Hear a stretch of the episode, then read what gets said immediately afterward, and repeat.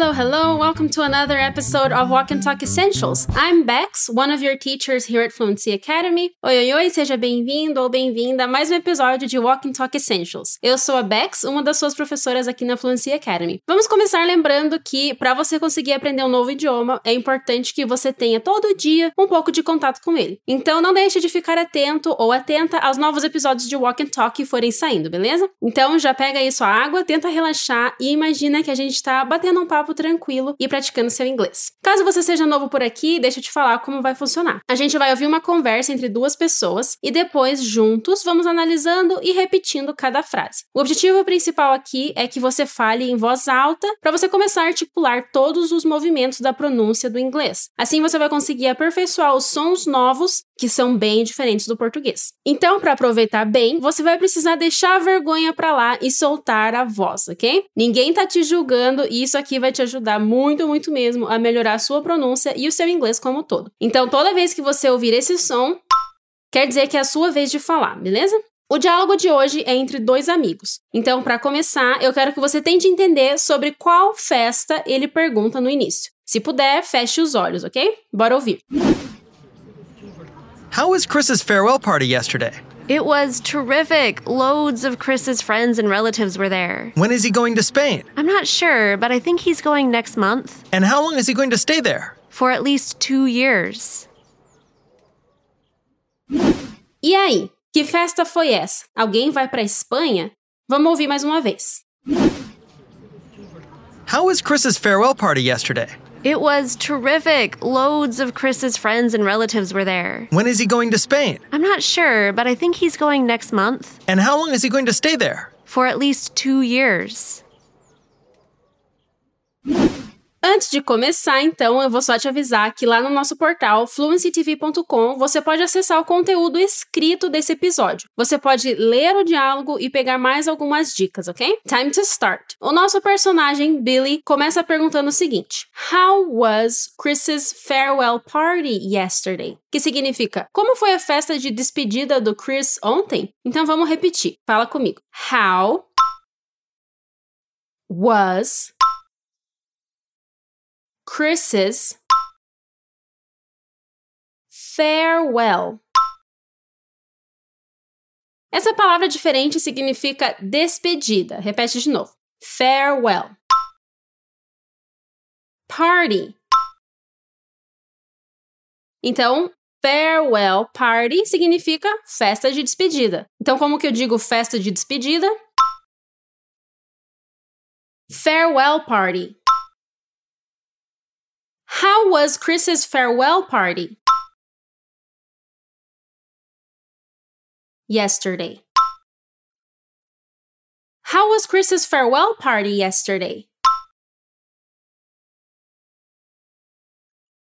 Note que a gente tem mais um som de S depois do nome Chris. Isso acontece porque no inglês a gente adiciona um apóstrofo mais um S para indicar que algo pertence a uma pessoa. Então, Chris's farewell party, festa de despedida do Chris. Fale mais uma vez. Chris's farewell party. How was Chris's farewell party yesterday?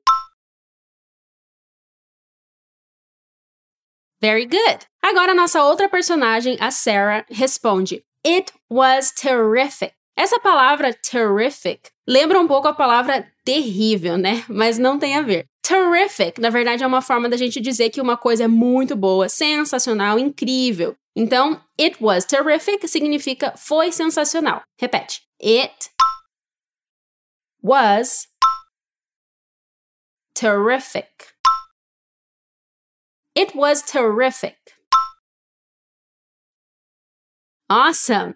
Se você quisesse dizer que foi realmente terrível e não sensacional, você poderia dizer a palavra terrible em inglês. Repete. It was terrible. Então, como eu digo, foi terrível. It was terrible. E agora, voltando para a frase do nosso diálogo, fala mais uma vez. It was terrific. Great work! E ela continua dando mais detalhes sobre a festa. Ela diz: Loads of Chris's friends and relatives were there. Que quer dizer, vários parentes e amigos do Chris estavam lá. Esse loads of é parecido com a lot of. A gente normalmente traduz como muitos ou vários. Bora repetir? Come on. Loads of loads of Chris's friends and relatives. Chris's friends and relatives. Aqui de novo a gente tem aquele som extra do S, né? Porque os amigos e parentes pertencem ao Chris. Fala de novo. Chris's friends and relatives. Loads of Chris's friends and relatives were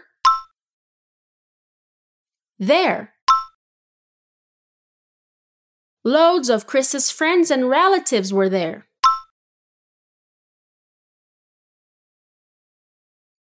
Nice! Se Chris's friends and relatives significa os amigos e parentes do Chris, como eu posso dizer meus amigos e parentes?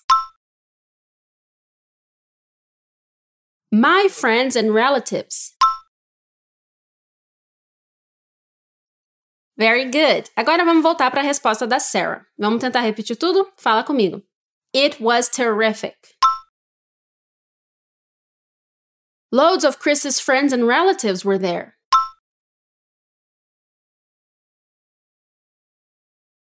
It was terrific. Loads of Chris's friends and relatives were there.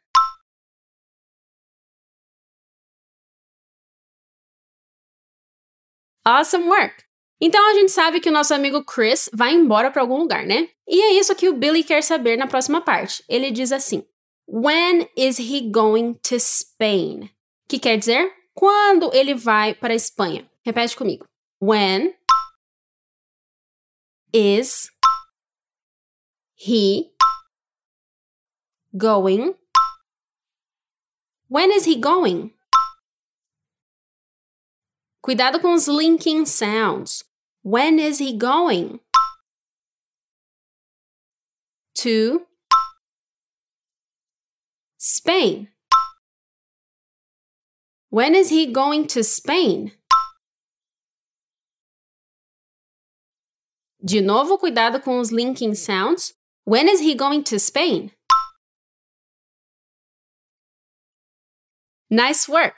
E talvez você esteja pensando, mas Bex, a tradução mais exata não seria quando ele está indo para a Espanha? When is he going to Spain? Sim, essa é a tradução literal. Mas a tradução literal no inglês muitas vezes atrapalha mais do que ajuda. Essa frase está no que chamamos de present continuous, presente contínuo. Mas no inglês a gente usa muito essa estrutura para falar do futuro planejado. No contexto, normalmente é bem tranquilo de discernir, como é o caso aqui no nosso diálogo. Aqui não faz sentido a gente dizer quando ele está indo para a Espanha, né? Então fala de novo. When is he going to Spain? Very good. Para saber mais sobre esse uso do present continuous, dá uma olhada lá no nosso portal, beleza? Vamos continuar então vendo a resposta da Sarah. Ela diz assim: I'm not sure, but I think he's going next month. Eu não tenho certeza, mas eu acho que ele vai mês que vem. Fala comigo. I'm not sure. I'm not sure. I'm not sure, então quer dizer eu não tenho certeza. Essa é uma frase importante da gente ter na ponta da língua, né? Então, como que eu digo eu não tenho certeza? I'm not sure. Good job! E vamos para a continuação. But I think, but I think he's going next month. But I think he's going next month. I'm not sure, but I think he's going next month.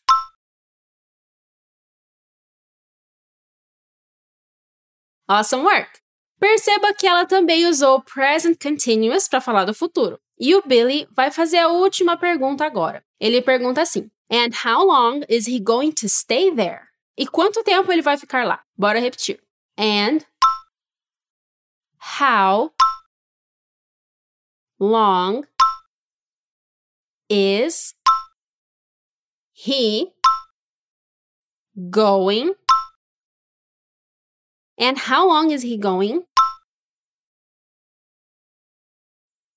to stay there?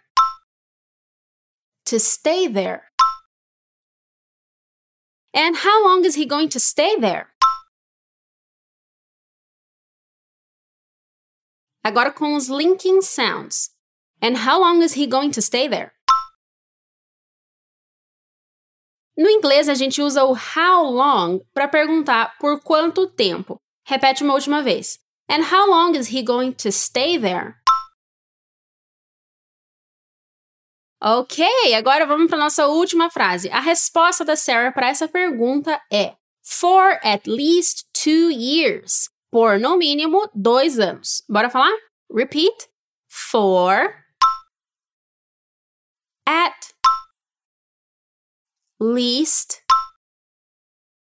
For at least. At least quer dizer no mínimo. Então, for at least quer dizer por no mínimo. Repeat. For at least two years. For at least two years. Agora, conectando todos os sons. For at least two years.